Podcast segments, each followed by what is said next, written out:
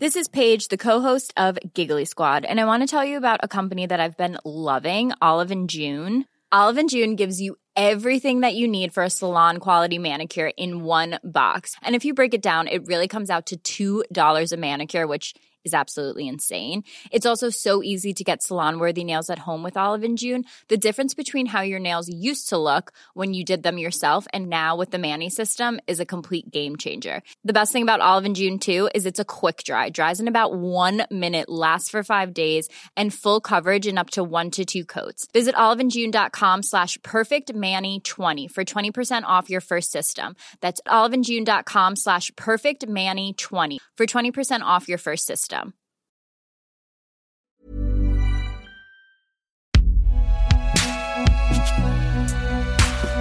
Binge Audio. Correspondante en Chine, mission presque impossible, deuxième partie. À partir de la fin de l'année 2019, l'irruption dans nos vies à toutes et tous d'un virus encore inconnu va tout chambouler. À commencer par l'emploi du temps des journalistes installés en Chine, dont fait partie Justine Jankowski, la correspondante de TF1 à Pékin. Je me rappelle très bien de mon premier plateau sur le sujet. J'étais à Hong Kong parce que je tournais un truc euh, qui n'avait rien à voir. Et Arnaud m'appelle et me dit euh, apparemment il y a des cas de euh, pneumonie vers Wuhan. Donc euh, fais un plateau, je crois, pour France Info. Euh, donc j'étais dans la rue à Hong Kong, euh, voilà, je me place, on installe la caméra et donc je fais ce plateau en disant euh, un mystérieux cas de pneumonie à Wuhan. À l'époque, on disait pneumonie.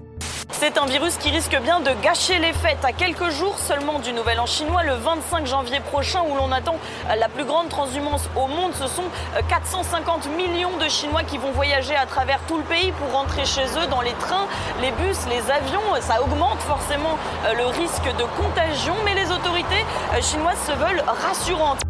Je rentre à Pékin et là le, voilà le truc explose quoi. Euh, à Wuhan on commence à parler de Covid, euh, enfin de SARS 2 en fait parce que la Chine avait déjà connu euh, une contamination similaire en 2002. Mais je me rappelle que Arnaud et Gaël euh, Caron, donc son JRI, ils sont partis très vite à Wuhan, je crois le 19 janvier, un truc comme ça, début janvier. En fait juste avant que ça ferme, euh, la veille. Et, euh, et eux donc sont restés euh, délibérément en fait à Wuhan. Ils auraient pu partir parce qu'il y a des journalistes qui sont restés euh, une semaine et qui ont ensuite été rapatriés en France, euh, puis en Chine. Mais eux ont décidé de rester voilà pour couvrir euh, toute la crise euh, Covid de Wuhan. Et moi donc j'étais à Pékin et je faisais les à côté quoi. Et je me rappelle d'un Pékin euh, vide en fait. Tout était vide. Il y avait plus un bruit dans la ville. Et les gens avaient peur parce qu'on on savait pas, bah, après je pense comme en France, mais on savait pas ce que c'était, on savait pas trop comment s'en prémunir. Même au début, on portait pas tant de masques que ça. Après, il y a eu une pénurie de masques euh, dans toutes les pharmacies. Voilà, donc je faisais des sujets comme ça sur euh, des gens qui fournissaient des masques. Vous voyez, j'avais fait un entrepôt de masques qui, ex- qui expédiait euh, à l'international. Sur les lignes de production chinoises, 80% des masques vendus sur le globe et la cadence s'accélère. Car en pleine crise sanitaire, ce carré de polypropylène est le nouvel or blanc que le monde s'arrache. À Pékin, cette entreprise d'export de matériel médical croule sous les demandes. Elle vend en ce moment 30% de sa marchandise à la France. En moyenne, il demande 21 millions de masques à chaque fois. Mais parfois, il y a des commandes urgentes, comme le 14 avril, 6 millions de pièces.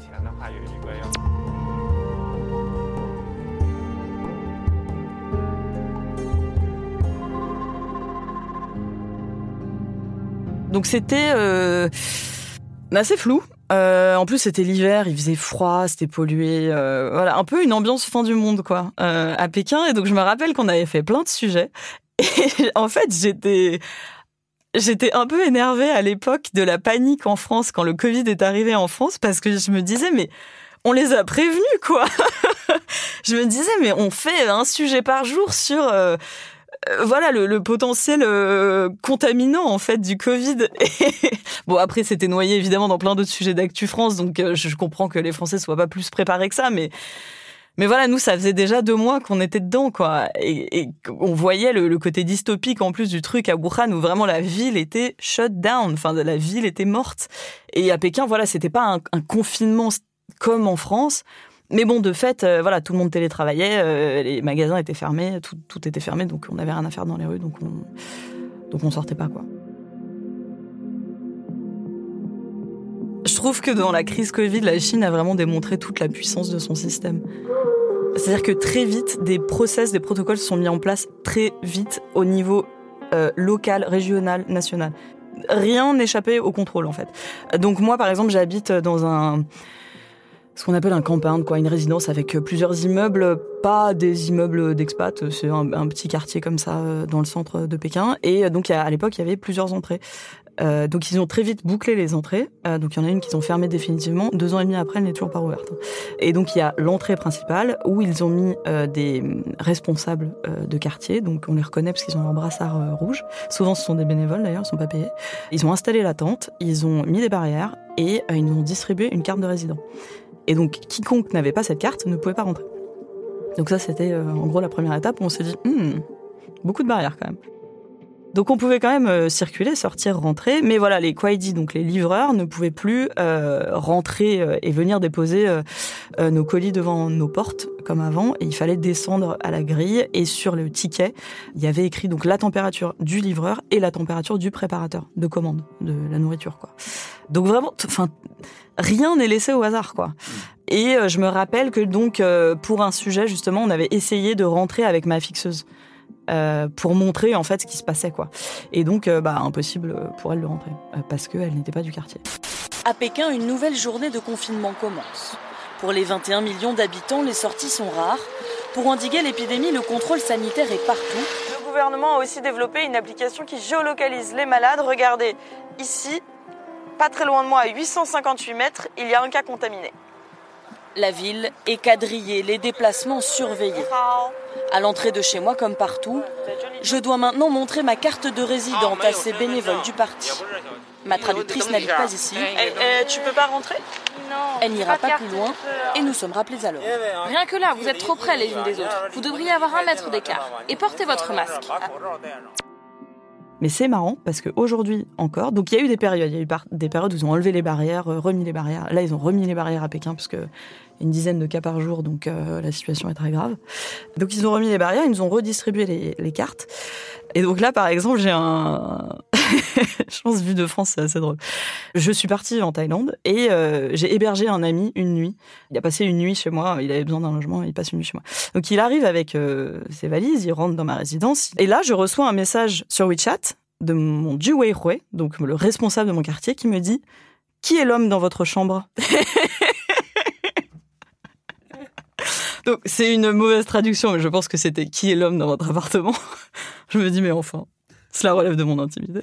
Euh, non, il n'y a pas d'intimité euh, à ce niveau-là. Donc euh, voilà, c'était j'ai dit bah c'est un ami que j'héberge. Euh, mais pourquoi ne répondre en fait?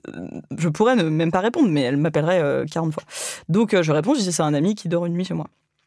Et elle me dit euh, euh, nom, prénom, numéro de passeport, dernier test Covid. Toutes ces infos personnelles euh, sont Health Kit, donc le code de santé chinois, pour voilà parce qu'elle l'a vu rentrer dans dans mon appartement. Je me rappelle qu'en 2020, il y avait ça, on n'avait pas le droit d'inviter des gens chez nous, des, même pour une soirée, voilà, parce que de toute façon, ils contrôlaient tout. Donc, ce qu'on faisait, moi, j'avais une carte en plus, celle de ma AI, donc ma femme de ménage, c'est qu'on sortait, euh, on allait au coin de la rue, on donnait la carte à notre ami, on re-rentrait tranquillement, et lui, cinq minutes après, rentrait. Et ça, ça a marché un temps, mais au bout de deux, trois semaines, ils ont compris euh, l'embrouille et on n'a plus pu le faire. En fait, dès qu'il y a un cas dans une province ou dans une ville, euh, on ne peut pas y aller. Et comme on a besoin en fait de se déclarer auprès des autorités locales pour venir tourner, eh ben c'est eux qui bloquent en fait. C'est eux qui nous disent ah mais non mais pour votre sécurité, pour votre santé, vous ne pouvez pas venir parce que euh, y a un cas, 12 cas euh, dans la ville. Donc nous on leur dit ne vous inquiétez pas, nous sommes vaccinés, nous portons des masques, euh, mais ça ne les convainc pas en général. Donc on donc ça retarde plein de tournages. Ou par exemple, euh, bah là en ce moment, comme il y a des cas à Pékin et notamment dans mon district euh, qui fait la taille de Paris, hein, on ne peut pas voyager dans une autre province sans faire deux semaines de quarantaine à l'arrivée, parce qu'on vient d'une ville où il y a des cas, euh, donc c'est deux semaines de quarantaine. À quelques exceptions près, euh, là ça commence un peu à se débloquer. Mais euh, donc forcément, on veut aller dans le Yunnan, bah non, vous venez de Pékin, deux semaines de quarantaine. On veut aller dans le Guangxi, vous venez de Pékin, deux semaines de quarantaine. Et financièrement, évidemment, en termes de temps, euh, c'est pas, on peut pas passer deux semaines à l'hôtel pour un sujet qu'on va tourner en une journée et demie. Donc ça nous met des bâtons dans les roues dans ce sens-là, en fait. Et c'est même plus tant, euh, même si on prévient pas les autorités qu'on vient filmer, bah, aéroport, euh, boum, quoi. C'est, on, atterrit, euh, ah, c'est le vol qui arrive de Pékin, bah, tous dans cette salle, euh, et puis tout le monde dans cet hôtel désigné, quoi. Et on ne peut pas en réchapper, en fait. On, on ne peut pas contourner le système, comme dans d'autres pays plus libertaires. Parce que tout, enfin, tout est traqué, quoi. Par exemple, Marine, ma collègue, qui est arrivée en Chine là, fin mars, à un moment, elle perd son health kit, donc son, code de santé, elle n'arrive plus à, l'avoir. Et sans le code de santé, tu, voilà, tu, peux aller nulle part. Euh, et donc on l'appelle, elle reçoit un appel inconnu qui lui dit euh, Vous êtes allé à Ikea il y a euh, quelques jours. Or, il y a deux semaines à Ikea, il y avait un cas. donc, il va falloir faire un round de tests, de trois tests. Mais le fait est qu'elle n'avait pas scanné le QR code à Ikea. Donc on s'est dit, mais comment ils ont su qu'elle y était allée? Et en fait, en Chine, on paye tout euh, par WeChat, on paye tout avec des QR codes. Donc la déduction qu'on a faite, c'est que euh, ils l'ont traqué avec ses données mobiles à cause de son paiement. Et en fait, c'est des choses qu'on sait, mais quand on le voit très concrètement, on se dit, waouh. Là, à Pékin, il y a eu un quartier euh, confiné. Euh, bon, le problème, c'est qu'en fait, dès qu'on va dans ces quartiers, il faut qu'on soit en mode avion ou qu'on retire notre puce parce qu'en fait, comme on est traqué, bah après, on est flagué parce qu'on a été dans ce quartier-là. Euh, donc ça, c'est la première précaution. Mais là, justement, avec ma collègue Marine, on y est allé il y a pas longtemps. Donc on s'approche de, de, ce quartier et en fait, on commence à, on était en, scooter. Donc je conduisais, elle, elle était derrière, elle filmait, elle faisait des, des travelling, notamment d'un immeuble qui était confiné. Donc on voyait des barrières, des ce qu'on appelle des donc les hommes en, combinaison. Et à un moment, on filme un plan de rue et notamment un échange entre un homme qui est derrière la grille et qui donne, je sais pas, un sac de poulet euh, à quelqu'un qui est enfermé à l'intérieur. Et je m'apprête à redémarrer quand cet homme arrive en furie face à moi, il me bloque la route et il, me, il commence à me hurler dessus en me disant euh, filmez pas ça, euh, vous êtes en train de me filmer. Bref, il nous embrouille quoi et il nous laisse pas partir. Euh, donc, euh, au bout d'un moment, on lui montre euh, les images, on lui montre qu'on ne l'a pas filmé. On filmait juste un plan de rue général, on lui montre qu'on ne l'a pas filmé, mais en fait ça ne le convainc pas, et il nous empêche quand même de, de, de repartir.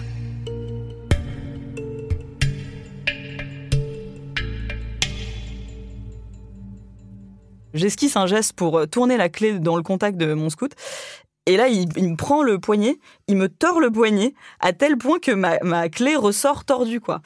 Et euh, il commence à se, il me saisit les bras comme ça euh, assez violemment et tout, et vraiment nous empêche tout simplement de partir alors qu'on venait de lui montrer qu'on ne l'avait pas filmé. Donc là, évidemment, la police euh, arrive et commence à nous poser un milliard de questions. Qu'est-ce que vous faites là? Qu'est-ce que vous filmez? Vous êtes de quelle télé?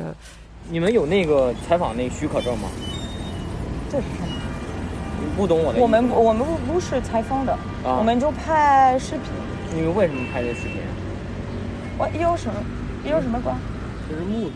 Je, je, leur dis, mais cet homme nous a agressés. Euh, moi, je veux bien donner mes, mes documents d'identité, mais demandez-lui à lui également. Donc, ils l'ont fait. Ils ont réparé ma clé euh, sur le trottoir et ça a duré trois heures. Quoi. 我们没有采访人，我们还没开始拍视频，还没开始。Et c'était bon bah carte de presse, carte de presse, euh, quel média machin. Euh, pourquoi vous êtes venu filmer là Donc on dit bah c'est un, un, immeuble confiné, donc on vient le, le filmer euh, parce qu'on fait un sujet sur le Covid. Euh, oui, mais c'est dangereux pour votre sécurité. Euh, classique. Euh, et ensuite, c'est oui, mais il faut demander l'autorisation des responsables du quartier avant de venir filmer dans la rue. Donc je dis à l'homme, à quoi ça sert que vous nous donniez des cartes de presse si on doit demander une autorisation à chaque fois qu'on sort du bureau finalement? Pas vraiment de réponse. Euh, et puis bon, on peut demander une autorisation qu'on aura peut-être dans quatre jours euh, quand la résidence sera débloquée. Enfin bon, euh, évidemment qu'on va pas faire ça quoi. Donc ça dure trois heures parce que bah du coup le, le supérieur hiérarchique est appelé, il faut qu'il vienne. Euh, ensuite l'autre supérieur va lui aussi prendre 52 photos euh, de mon passeport, de ma carte de presse et moi j'appelle mon handler du ministère une fois, deux fois, trois fois pour lui expliquer ce qui se passe, pour qu'il leur parle et qu'il leur dise laissez-la partir. Et j'arrêtais pas de leur dire, mais euh, en fait, nous, on a du travail, on a un sujet à monter, donc euh, c'est pas grave, laissez tomber, laissez-nous partir, quoi. Et c'était, euh, et en fait, le, focus s'est très vite fait sur sur nous, en fait, sur qu'est-ce qu'on filmait, pourquoi on était là, alors que c'est pas très clair, en fait. Est-ce qu'on a le droit de filmer une rue ou pas Normalement, moi, moi, c'est pour ça que j'appelle mon handler parce que je lui demande, est-ce que c'est interdit de filmer dans la rue? Donc il me dit non. Pouvez-vous lui dire, en fait? Mais apparemment, là, fallait une autorisation. Et là, donc, il y a une nouvelle règle, pareil, où euh, on ne peut plus filmer les files d'attente de tests Covid. C'est quand même l'illustration principale de la politique zéro Covid en Chine, c'est euh, les résidents de manière générale qui font la queue euh, pendant des heures pour se faire tester. À Pékin, par exemple, là, c'est test obligatoire toutes les 48 heures. Test PCR. Pour tout le monde. Ouais. En tout cas, pour tout le quartier de Chaoyang. Et donc, il faut le montrer. Tu vas dans un 7-Eleven, tu vas dans un supermarché, tu montres ton test, il regarde la date et euh, s'il a plus de 48 heures, tu rentres pas. Euh, et donc, ça, voilà, apparemment, on n'a plus le droit de le filmer. Quoi. C'est pas écrit noir sur blanc, quoi. C'est on nous fait passer le mot que désormais c'est interdit. Mais de toute façon, même quand il n'y avait pas d'interdiction officielle, moi, à chaque fois que je filme une file d'attente, je fais un décompte dans ma tête. Je sais que voilà, il y a un chrono qui se met en place. En général, c'est entre 30 secondes et 1 minute 30. Entre ceux déjà dans la file qui se cachent avec leurs mains euh, pour pas être filmés et les dabai, donc ces hommes en blanc qui très vite arrivent en nous disant vous ne pouvez pas filmer ça pour votre sécurité, pour la sécurité de tout le monde. Euh, J'ai eu aussi droit à euh, euh, vous attirer les foules une fois. Donc la file d'attente, il y avait 300 personnes. hein. Euh, mais voilà, la raison pour laquelle moi je n'avais pas le droit de filmer, c'est que j'attirais les foules. Euh, donc ouais, en général, euh, faut, faut être très rapide dans les cadres et tout parce que bah, au bout d'une minute, on n'a on a plus le droit de, de filmer quoi.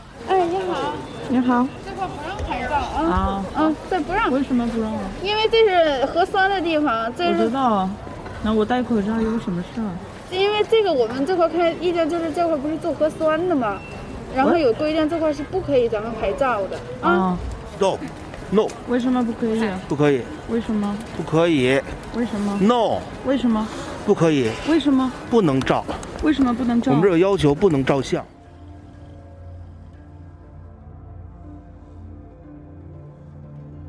Il y a un élément paradoxal, c'est euh, la manière dont le fait de vivre dans un pays comme ça, non seulement change ta pratique de journalisme, mais aussi change euh, ta manière de percevoir les choses et même ta manière de vivre, parce que tu, on vit dans ce pays-là, mine de rien, et donc ça fait maintenant cinq ans que toi tu es résidente de ce pays-là. De quelle manière ça t'a, toi, transformé cette expérience? Je prends plus de précautions en fait. Par exemple, là, j'étais en Thaïlande et, euh, et à un moment, j'ai un break, donc euh, je veux aller me baigner.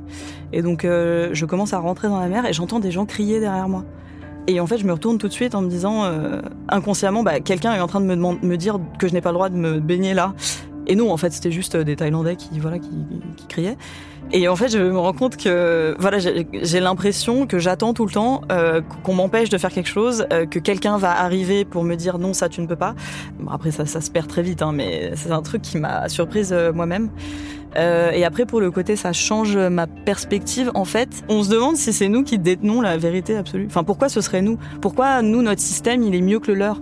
Euh, Pourquoi une démocratie, c'est mieux qu'une euh, dictature? Et Moi, je connais la réponse. Évidemment, je préfère vivre en démocratie, mais en fait, il y a tellement de gens en Chine qui disent Bah oui, mais on est un pays si grand et si divers qu'on a besoin de, ça pour assurer la sécurité et la cohésion du pays. Il y a, il y a plein de Chinois qui nous disent Moi, je préfère être en sécurité plutôt qu'être en liberté. Et si je dois donner mes données, être surveillé, eh ben je m'en fous. Parce que euh, regardez, je peux sortir dans la rue à 3 heures du matin sans me faire agresser, je peux euh, prendre un taxi euh, sans avoir peur du chauffeur, je peux circuler n'importe où par exemple. Et c'est vrai en tant que femme en Chine on s'en rend compte. Et donc qui, qui en fait ne, ne réfléchissent pas forcément en, même termes que nous. Donc forcément ça questionne. En 5 ans on se dit bah ouais, c'est quand même agréable de rentrer en short euh, à 3 heures du match chez soi à pied, quoi. Ce qui sous-entend évidemment qu'il y a des caméras partout dans la rue euh, et, que, toute la Chine me voit euh, rentrer en short. Donc on se questionne vachement sur ça. Et puis aussi sur... Moi, je me suis rendu compte au bout d'un moment que j'avais l'impression que les Français étaient hyper impertinents, notamment les médias français. Par exemple, là, pendant les élections, je voyais les couves des médias sur Macron et je me disais... Oh, mais c'est, faut, pas critiquer le président comme ça quand même. En fait, ça me choquait. Je me disais, c'est fou, mais, mais est-ce qu'il va y avoir des réprimandes euh, tu vois, alors que je m'étais jamais dit ça en France et je trouve ça super, la liberté d'expression des médias, enfin, la liberté médiatique. Et donc je m'auto-raisonne et je me dis, mais enfin Justine, tu vrilles complètement quoi. Euh, mais c'est vrai que je vois les couves et je me dis, oh, quand même, euh, a si peu de respect pour l'autorité, euh, ça va pas quoi. donc ouais, en ça, je, me rends compte que j'ai, que bah forcément ça, ça ça m'influence quoi au quotidien.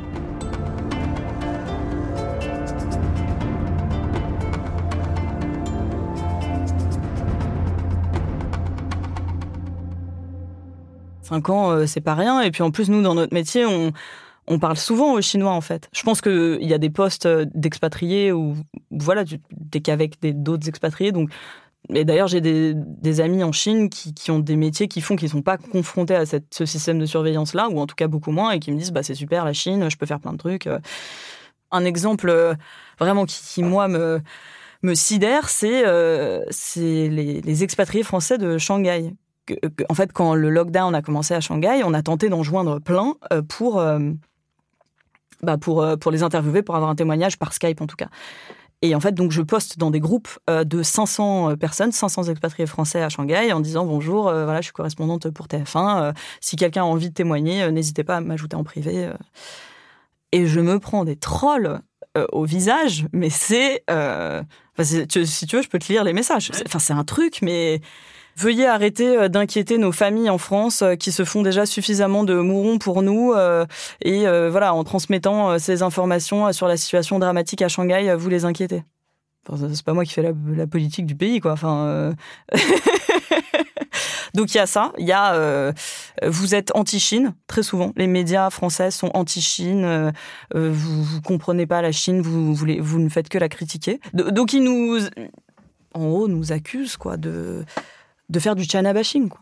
Bon, ou alors c'est, euh, mais pourquoi vous parlez pas des choses qui vont bien en Chine?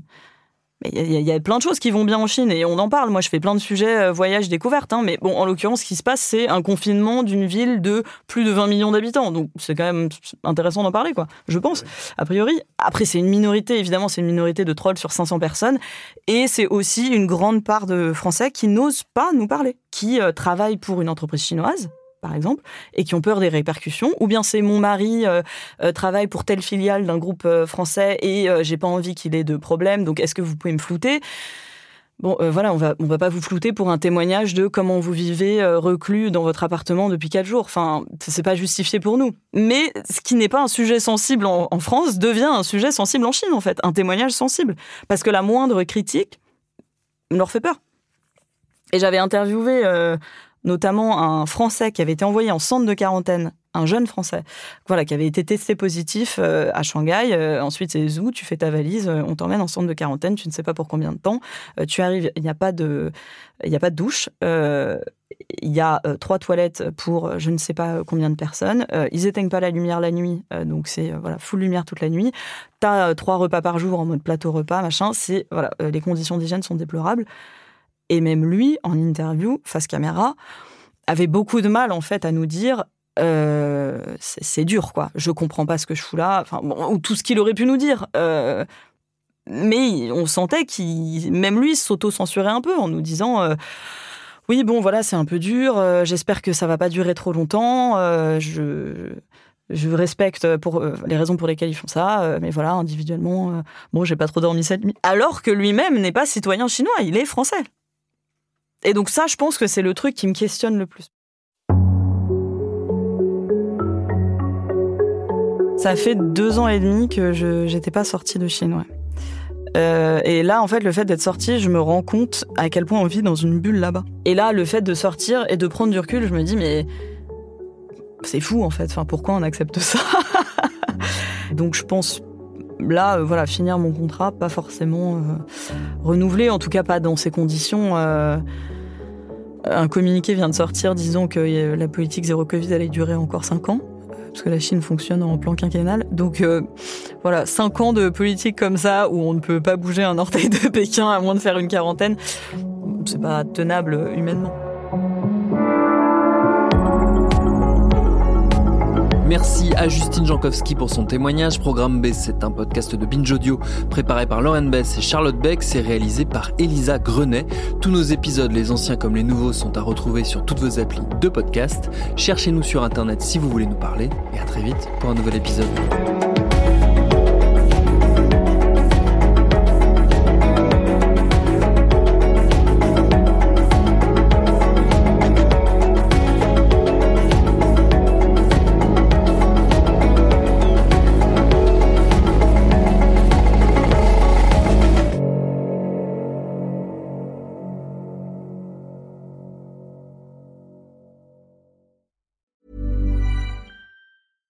Ever catch yourself eating the same flavorless dinner three days in a row? Dreaming of something better? Well, HelloFresh is your guilt-free dream come true, baby. It's me, Kiki Palmer. Let's wake up those taste buds with hot, juicy pecan-crusted chicken or garlic butter shrimp scampi. Mm. Hello Fresh. Stop dreaming of all the delicious possibilities and dig in at HelloFresh.com. Let's get this dinner party started.